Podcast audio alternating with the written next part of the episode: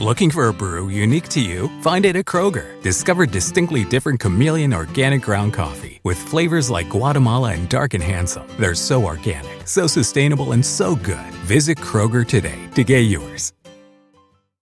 There are so many reasons not to skip breakfast. So many savory, mouthwatering, tasty, delicious beyond all belief reasons. Actually, that last one was pretty convincing. Stop by for a McDonald's breakfast. Mix and match a sausage biscuit, sausage McMuffin, sausage burrito, or hash browns, any two for just two bucks. Price and participation may vary, cannot be combined with combo meal. Well, this morning we're continuing for maybe a couple more weeks or so to talk about some hermeneutical principles in the uh, larger context of spiritual growth, how we grow by means of the Word, and then reading hearing, reading, studying, memorizing, and meditating on the Word. When we finish studying the Word and those principles and some things that will aid you there, we're going to go to memorizing and meditating on the Word. Before then, we go to other means of grace by which we grow, like prayer. So today, we want to continue talking about studying the Word and some hermeneutical principles. And we have been talking about various principles related to the context, setting, understanding the very words of Scripture. Every word of God is inspired, all Scripture, all that He has given to us. Uh, we talked about grammar, understanding the grammatical structure of a passage and how that helps you understand it and interpret it. And then we began talking about literary genre last time. The, the particular type of literature within the Bible helps us understand it, gives us some interpretive principles. And so we talked about interpreting the Proverbs, how Proverbs are unique among wisdom literature. Uh, the Proverbs are meant to be that. They are truisms, they are Proverbs, and not all of them are, are to be taken as law, as absolutely true in every circumstance, but general principles that as we apply them wisely and understand them, then we grow in wisdom ourselves and we walk with the Lord. And then we had talked about understanding Hebrew parallelism, a particular feature of wisdom literature in, uh, uh, in the Bible that will help us to interpret various passages. And so, if you remember last time, we talked about three main types of parallelism. Uh, where you have generally couplets, like in the Proverbs, a statement, and then a second statement that will either emphasize, say the same thing in other words, or it will be a contrast, it will be antithetical parallelism, or it will just add to the thought in general, and we call that synthetic parallelism. And so I want us to, to just close that aspect of, of what we were talking about last time by having you turn in your Bibles to the book of Proverbs. We began, or ended, I should say, last time by looking at some Proverbs and answering the question is it synonymous, antithetic, or synthetic parallelism? So let's do that with a few more and then we'll move on to another aspect of interpreting a particular literary genre. Look at Proverbs 16, verse 32. Proverbs 16, verse 32. Again, you have a couplet there. You have the first line He who is slow to anger is better than the mighty, and he who rules his spirit is the second line, than he who captures a city. So, would this be synonymous parallelism, saying the same thing in a different way? Is it antithetic parallelism, saying the opposite, something in contrast? Or is it synthetic parallelism? It's adding to the thought of the first line. So, he who is slow to anger is better than the mighty, and he who rules his spirit than he who captures a city. What type of parallelism would you say that is? Okay, synthetic. Um, there, there are elements, sometimes there's a little crossing over of synonymous and synthetic. It is saying some things that are similar in different words. For example, it describes a person who is slow to anger. And a person who is slow to anger is someone who rules his spirit. So, it's speaking of the same person, it's, it's not antithetic parallelism, but it is using other words or even adding to the thought. A person who is slow to anger is a person who has control over, he rules his own spirit.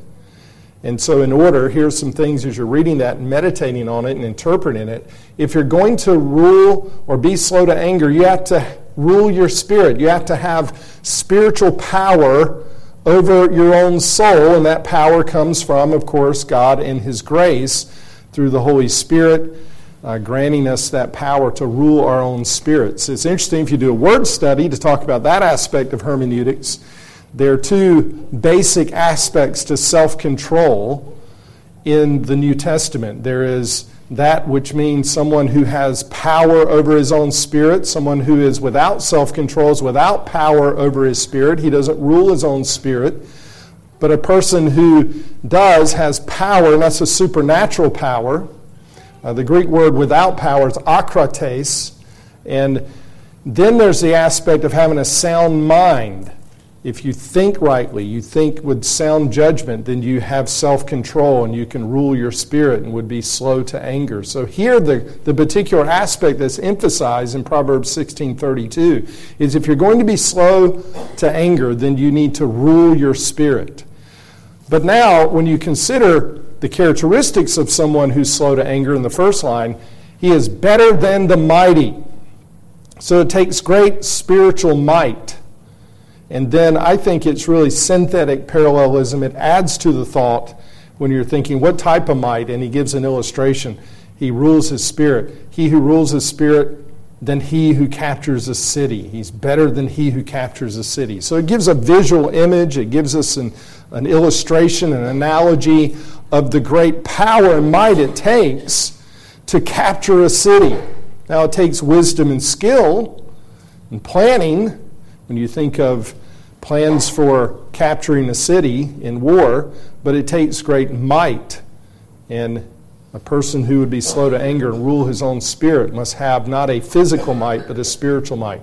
So, there, synthetic parallelism. The second line really adds to the thought a little more. What type of might? And he gives an illustration of that that we would understand from, uh, from war.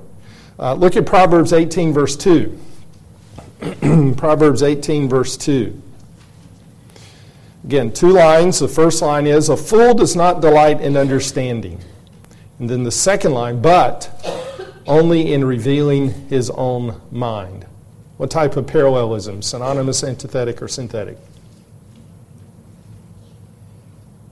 The first clue would be the word but, not always, but sometimes and often when you see the word but, then it should be antithetic parallelism. It's a contrast. Antithetic is a contrast between what is said in the first line to the second line. And so here you have a fool does not delight in understanding, contrary to delighting in understanding, which would be characterized by listening. Instead, he is delighting in revealing his own mind. He's quick to speak. He's the one who wants to talk rather than learn. He's the one who wants to instruct rather than to hear and be instructed. So it could be antithetic parallelism there. A fool does not delight in understanding, but only in revealing his own mind. It could be synthetic. Again, these aren't always meant to be absolute categories. They're just helpful in understanding the relationship of the two lines in the Hebrew parallelism. So if we're going to be wise, we need to be the opposite of this. We need to delight in understanding. We need to be quick to listen, slow to speak, slow to anger when we hear God's word. And we don't need to be always revealing our mind, but receptive and listening and humbly receiving instruction. Look at 18, verse 10, chapter 18, verse 10. The name of the Lord is a strong tower. So that's the first line in the couplet. The righteous runs into it and is safe. What type of parallelism? This would be a pretty clear example of synthetic parallelism. It's adding to the thought. So the first line is the name of the Lord is a strong tower, and all of what that means. The name of the Lord, meaning the person of the Lord, not just his name. We're talking about who he is, name representative of the character of our Lord. And he is a strong tower. He protects. And there's protection of his people. But then it's adding to that the righteous. The first part is talking about some characteristic of the Lord, but now adding to the thought, in light of that truth, the righteous run into that strong tower and are safe. And so it says something about what the righteous man does, fleeing to the Lord, who is a strong tower, and the safety that he finds there. So it is adding to the thought of the first line. It's not just a statement about the safety that is found in the Lord, but what the righteous do in light of that. Okay, one more. Um, Proverbs 29, verse 22. Proverbs 29, verse 22. An angry man stirs up strife, and a hot tempered man abounds in transgression. What type of parallelism? Is it saying the same thing? Is it a contrast, or is it adding to the thought of the first line? A little more confidence? Synonymous. synonymous. Okay, now it's synonymous in that it's talking about an angry man, and he's called a hot tempered man, so it's talking about the same person and the same type of person. It's describing them in different ways, but it is synonymous, just in other words. An angry man is described here as a hot tempered man. He stirs up strife, and the parallel is he abounds in transgression. So it could be synonymous, but again, this could be synthetic. It's adding to the thought. It's not just saying it in other words, but he stirs up strife, but not only strife, but all kinds of transgression abounds when there's a hot tempered man, a, a man who is angry. And so it could be synthetic, and it's not just talking about the strife in relationship it stirs up, but anger begets all kinds of other sins not just in relationships, but it can then abound in all kinds of other transgressions that flow out of the sin of anger and the lack of self control. And that goes back to Proverbs 16, verse 32. A man who's slow to anger rules his spirit. And if he's not able to rule his spirit by the grace of God, then he will abound in transgression. Instead of capturing a city, he'll be like the city with the walls broken down and all kinds of sins will invade his own heart because he doesn't rule his own spirit. And so you begin to see uh, some of the, the same teaching in various proverbs in other ways, and you put all that together. So, so this is Hebrew parallelism. Again, it abounds in the proverbs, but you find it as well in other wisdom literature in Job, Psalms, Proverbs, Ecclesiastes, Song of Solomon, Song of Solomon, or Song of Songs. And you also find it in other parts of the Old Testament and the scriptures, like the prophets. Sometimes you'll see it visually in your Bible. If you have a Bible that uh, is is translated in this way, when it gets to Hebrew parallelism, the prophet writes in that way, and it will be in couplets in your Bible. And you'll see that even within the prophets, where they begin to employ this particular uh, way of writing. Um, in the scriptures. So that's Hebrew parallelism. So let's move on to another uh, matter of literary genre. We've talked about interpreting Proverbs, understanding Hebrew parallelism, and how that affects um, our interpretation and understanding various scripture. But let's talk about the parables. That's a particular, we might call literary genre within uh, the Bible, a particular um, thing that requires specific hermeneutical principles and understanding of how to interpret them. And so let me give you some characteristics of parables. Uh, our brother Ernest has been preaching periodically on the parable of the sower, and he's made mention of some of these things. And I preached on Luke 18, a couple of parables there um, during our prayer meeting and some other occasions, and you've heard some of these things, but let me put them all together. These are just some characteristics of parables. Sometimes we say they're earthy. They're earthy. And by that, I simply mean they're down to earth. They're true to life stories that people in that culture uh, would relate to, that they understood. Now, the parables of Jesus, for example, are in a particular culture, and so the cultural aspects might not be that familiar to us, so we need to do the work of understanding the cultural setting. So that goes back to that part of interpreting Scripture, understanding the setting, the cultural setting, and how that sheds light on the meaning of a passage, or in this case, a parable. But parables are earthy, down to earth, true to life, uh, things that the, the common people would understand, that they would relate to. Secondly, parables are didactic. They are didactic. And didactic means they are teaching, they're instructive. Parables are for the purpose of teaching spiritual truths. And so they're didactic. They're just not nice stories uh, to read and a short story or, or something to entertain you. No, it, it has a spiritual purpose, it's didactic. And normally, and we'll talk about this more in a minute, they just have one main idea with some details adding emphasis to the main idea. And so they are didactic. Thirdly, they are typically concise. While some parables are shorter than others, they are relatively brief, succinct, and to the point. For example, Matthew 33, or excuse me, 13, verse 33, the parable is simply this The kingdom of heaven is like leaven, which a woman took and hid in three pecks of flour until it was all leavened. That's a parable. And that's the whole of the parable.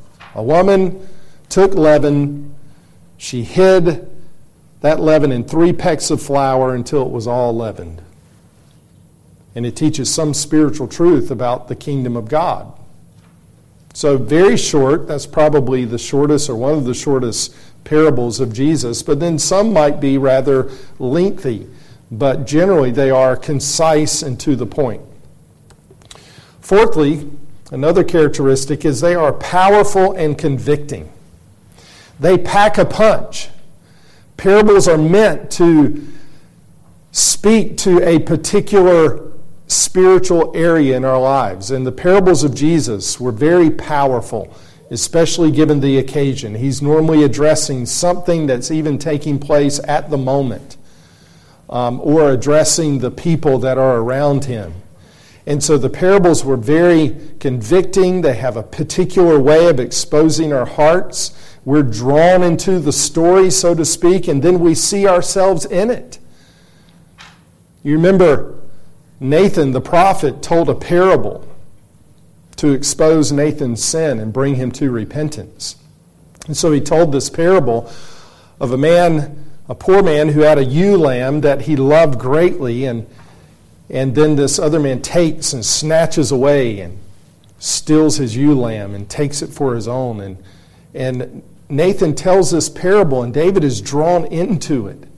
And he's very emotional about it that, that that was such a wrong thing to do. But of course, the purpose of the parable was to convict King David of his own sin, that he was like that man who took away this other man's poor, uh, this poor man's ewe lamb, that he, in taking Bathsheba, had taken what was not his, and the emotion and the visceral response of how wrong that was in that parable then points to him, as Nathan says, David, you are the man.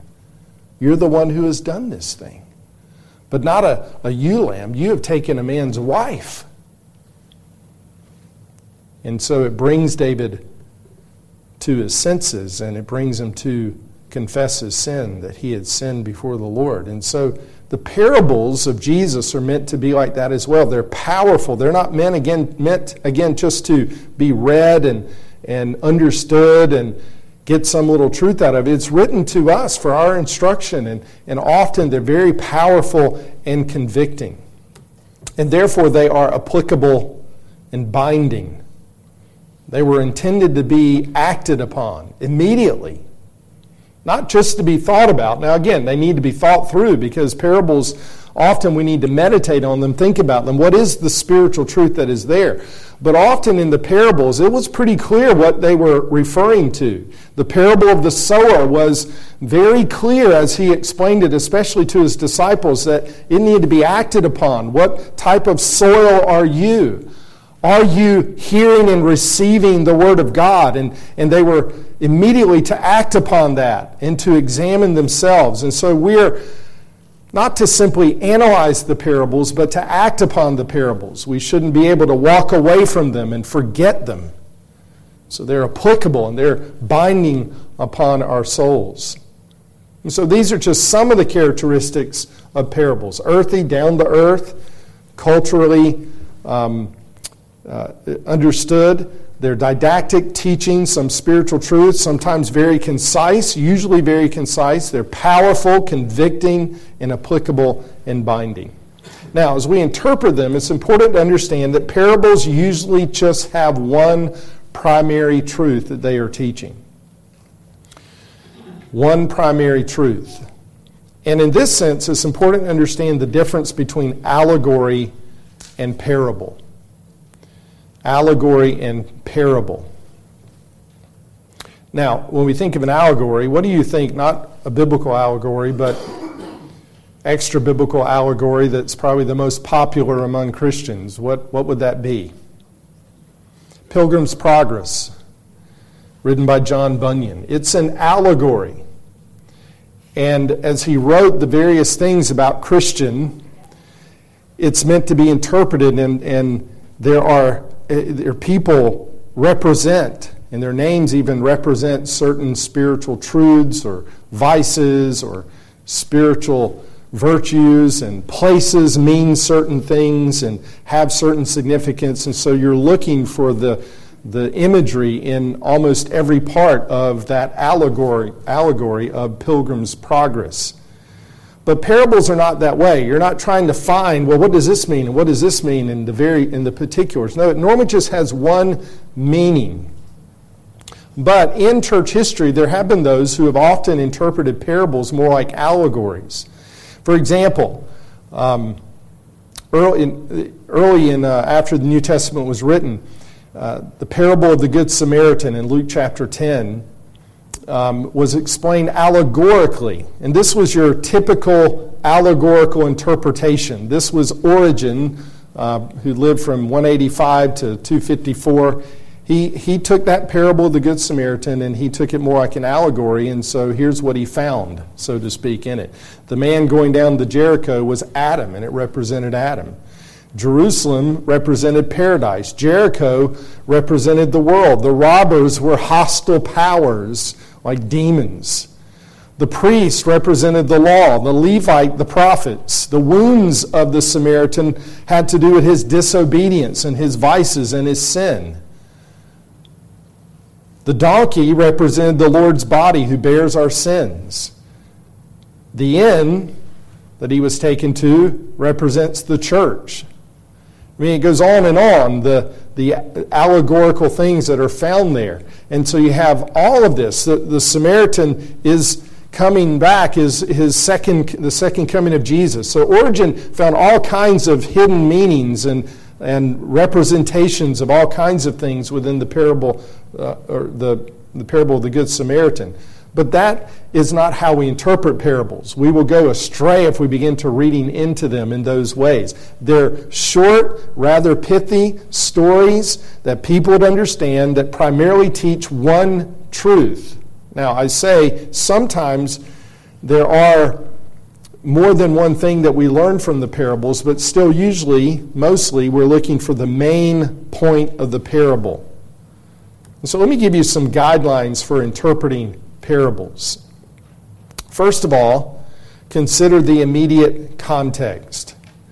The immediate context.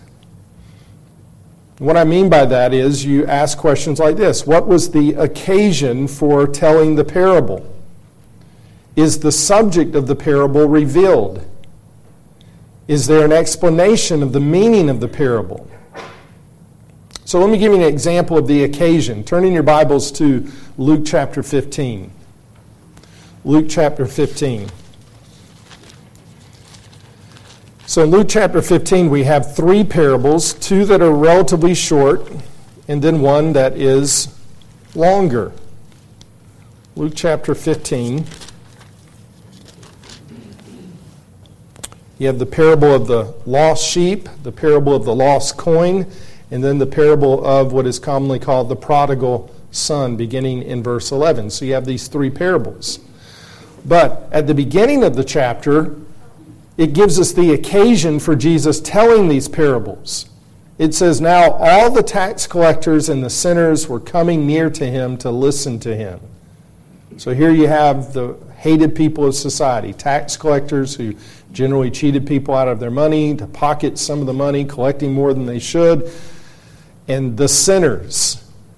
Probably a, you know, a host of people that would be in that category, the prostitutes of the day. And, you know, the New Testament tells us, the Gospels tell us that prostitutes were even coming to Jesus. And they wanted to hear what he had to say. So the, the lowest of society, or at least in the eyes of the religious leaders in Israel in the day, they were coming to him, and they were coming near to him, and they wanted to hear him. And so it says, both the Pharisees and the scribes began to grumble, saying, This man receives sinners and eats with them. He's associating with sinners. So, verse 3 says, So he told them this parable, saying. So, the first two verses tell us the occasion for these parables. And so, interpreting them needs to be based on that. He is addressing the Pharisees and the scribes who, in their self righteous pride, were grumbling that Jesus was eating with sinners, associating with sinners and tax collectors. And so, he then begins to tell them a particular parable. And that parable has to do with, for example, in the lost sheep, verse 4 What man among you, if he has a hundred sheep and has lost one of them, does not lead, leave the 99 in the open pasture and go after the one which is lost until he finds it? And you remember Jesus said on another occasion that the Son of Man came for this purpose to seek and to save that which was lost. He didn't come uh, for those who were well and didn't need a physician. He came to those who were sick. He would speak like that I came to save sinners. And so, of course, I'm associating with sinners.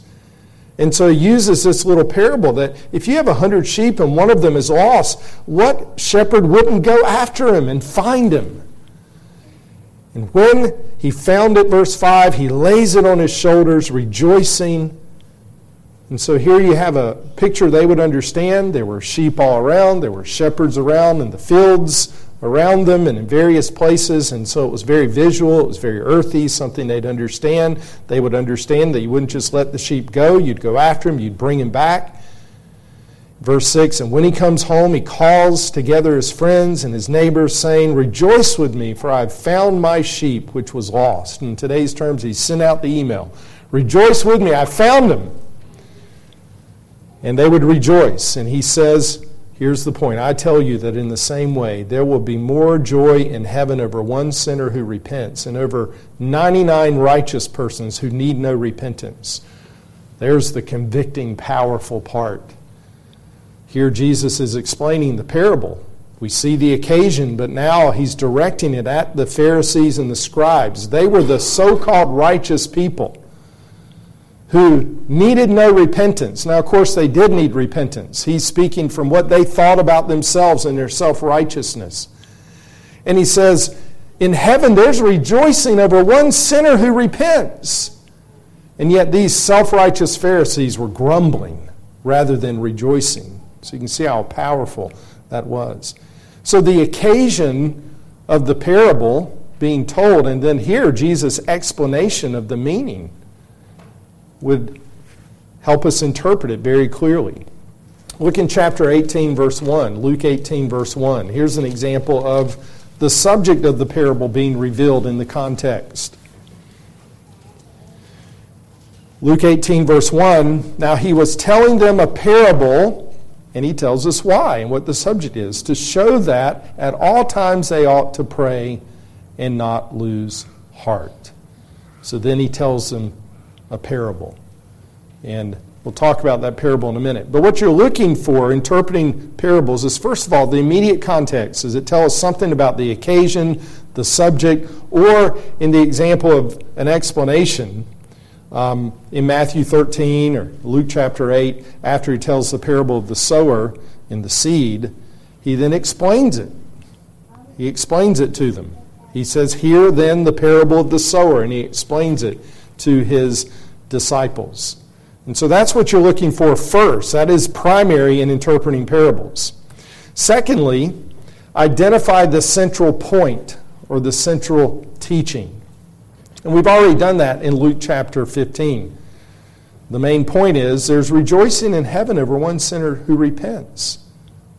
And so we ought to rejoice as well. We shouldn't be like the Pharisees who are grumbling in, their, in self righteousness because Jesus is associating with sinners. He came for that purpose to seek and to save that which was lost. And back in Luke 15, at the end of the parable of the lost coin, he explains it again in verse 10. In the same way, I tell you, there is joy in the presence of the angels of God over one sinner who repents. And so here we have the main point is there ought to be rejoicing that the Savior has come and is associating with sinners. And when those sinners repent, there ought to be great rejoicing if there is in heaven among those inhabitants of the earth. And so it was very convicting to those self righteous Pharisees. Now, again, generally, there's only one main point, and so you start with that premise. You begin with that premise. Um, look, if you will, in Luke chapter 15. Luke chapter 15. Now you're familiar, beginning verse 11, with the parable of the so called prodigal son, and it goes through the end of the chapter through verse 32. So I won't, we don't have time to read through the parable right now, but you're familiar with the parable, generally of the, the son, the younger son, um, younger brother to the older one who wants his inheritance now, and he asks his father for the inheritance. So his father gives him his inheritance. He goes to a foreign, distant country. He squanders it on loose living. He wastes all the inheritance. He gets to a point where he has nothing, and now for his food, he's feeding on pigs' food, swine food, until he comes to his senses and he realizes, I need to go back to my father. And he says, I will say this to my father I, I don't deserve to be treated as a son, but as a hired servant. So he just wants to come back as a servant, as a slave in his father's house. And so he comes to his senses, he repents, he goes back to his father. His father sees him, he runs to him, and when he sees him, he says, they're to kill the fatted calf, put a ring on him, a robe on him, and he's rejoicing again over his son who was lost, who has come back. Now, what is the main point of the parable of the prodigal son? What would you say the subject is, the central point, the central teaching? Let me ask you this How is it normally treated, and what's normally the main subject of the parable of the prodigal son?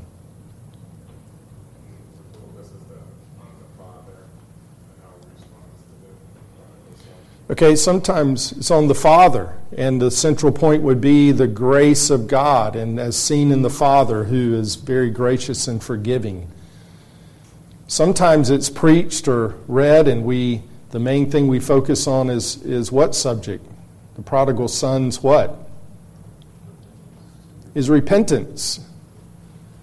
And so we see it as a a parable about repentance, and we get principles for repentance and confession of sin. So let me ask you is it a parable about repentance?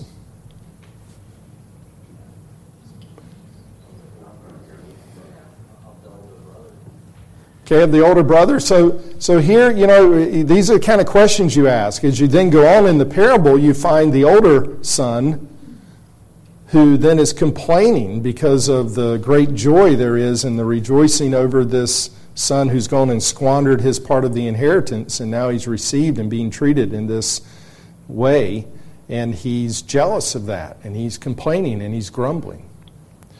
So here's an example of where the one main point might be, and the purpose here, if you go back up to Luke 15, verses 1 through 3, it's really still addressing the Pharisees and the scribes who were grumbling about this man, Jesus, receiving sinners. And so the older son would be like them. They're grumbling over this one who repents. And so the main point, I believe, of the parable is indeed still the theme of the rejoicing over one who repents and the conviction of these self righteous Pharisees and religious leaders who, who were grumbling over Jesus identifying with, associating with sinners. And that's still the main point. But here we have a parable that there actually could be some other things that are being taught there. And I say that because when he describes the other parables, he speaks of, in verse 7, I tell you in the same way, there's more joy in heaven over one sinner who repents over the 99 righteous persons who need no repentance. So, sort of as a side subject matter, not the main point, and why he spoke it in the occasion, has to do with him coming to save sinners and the repentance of sinners as contrasted with the self righteous who need no repentance, they think. And so there is something here in this parable regarding what repentance looks like. So I do think there are some principles we can glean there. But the central point is still what the central point of the two parables at the beginning of the chap- chapter are that we ought to rejoice over one sinner who repents. We need to be not like the Pharisees who are self righteous, but we need to know the purpose for which the Savior came to save sinners, to seek and save that which was lost. And when they come to Him, we should rejoice even as there's rejoicing in heaven. Don't be like the older son who was grumbling over the joy over the prodigal son coming back. Now, it, it, we'll just add to this because I think it will help us in interpreting even this parable. Thirdly, distinguish between relevant and irrelevant details of the parable. Some of the, the details of the parable are really not relevant. They're not relevant to the main meaning, but they might be illustrative in some way. So, again, this is where we don't want to take it as allegory. For example, is it relevant that he uses sheep and coins to illustrate this in the first two parables? Should we see some significance in sheep? Someone might be tempted to say, yeah, we should see that in sheep. But someone could go too far and say, well, there's a hundred sheep and one goes astray. And sometime that's the church and there's one who goes astray. And now you're getting into sheep or like the church or sheep or the lost. And you tie it to Isaiah 53. No, there's no real significance to sheep here, spiritually speaking. It would just be culturally relevant. They would understand this illustration. There's no significance in the coins.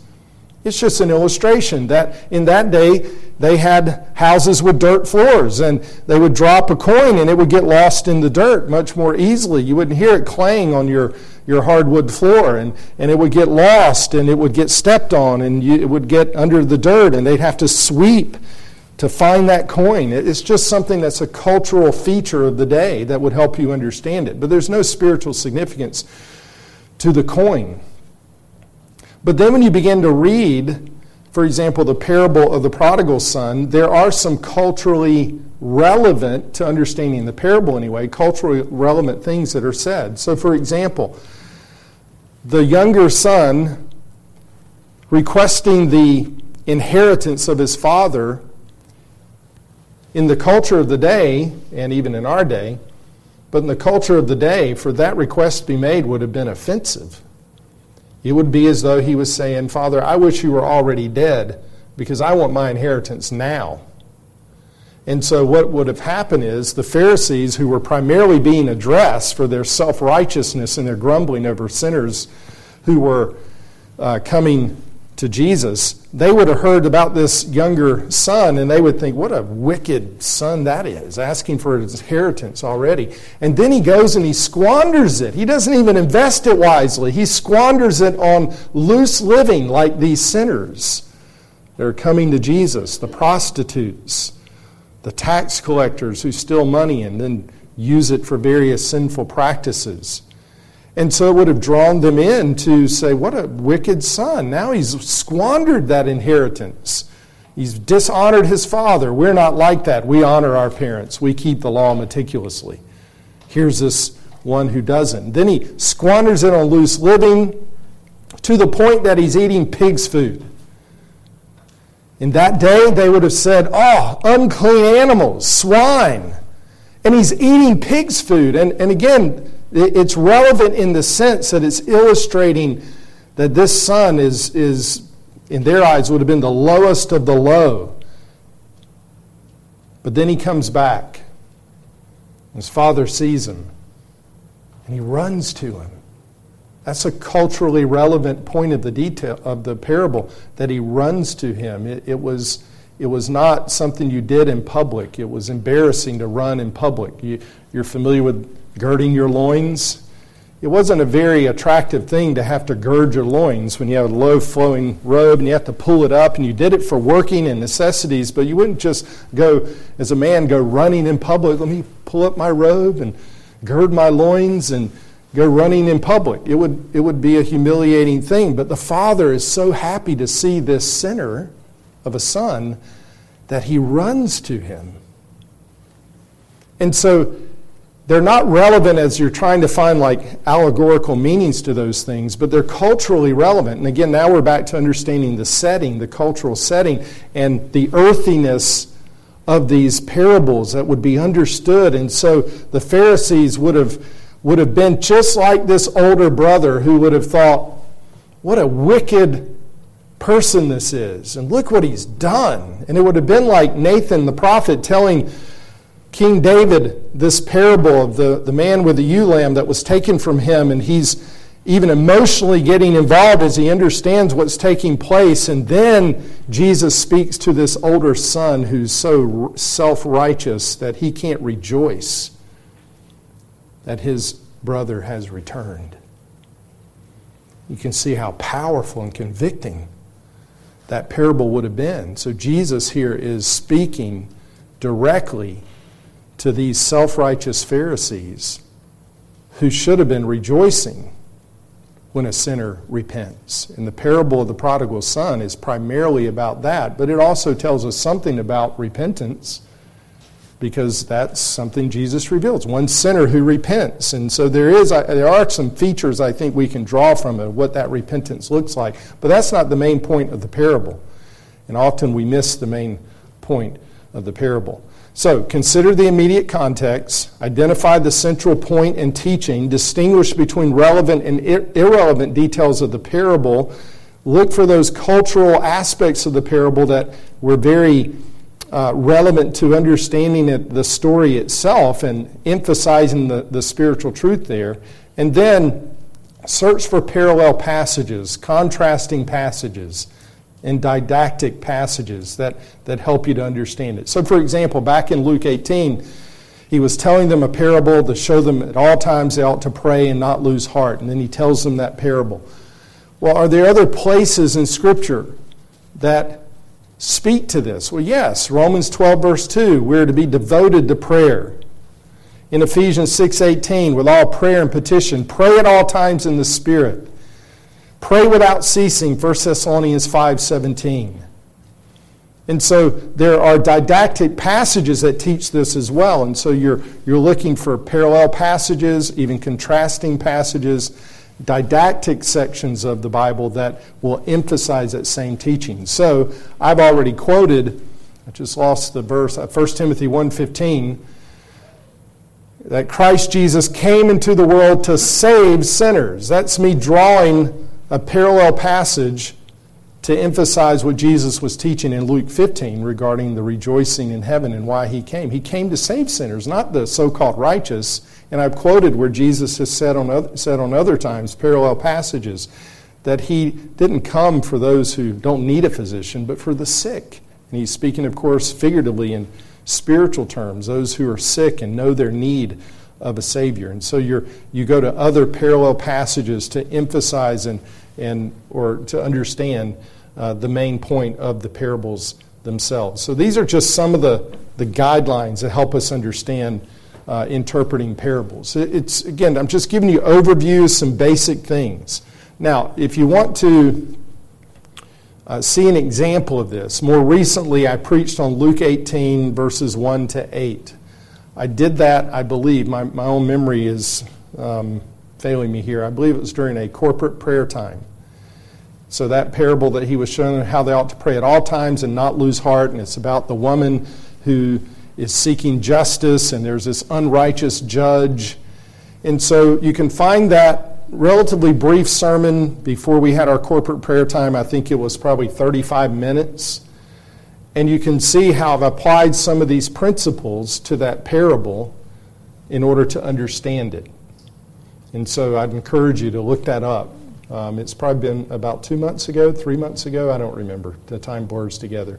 Um, that might help you in getting an example of a, a sermon that then takes that parable and applies these guidelines for interpreting parables to it.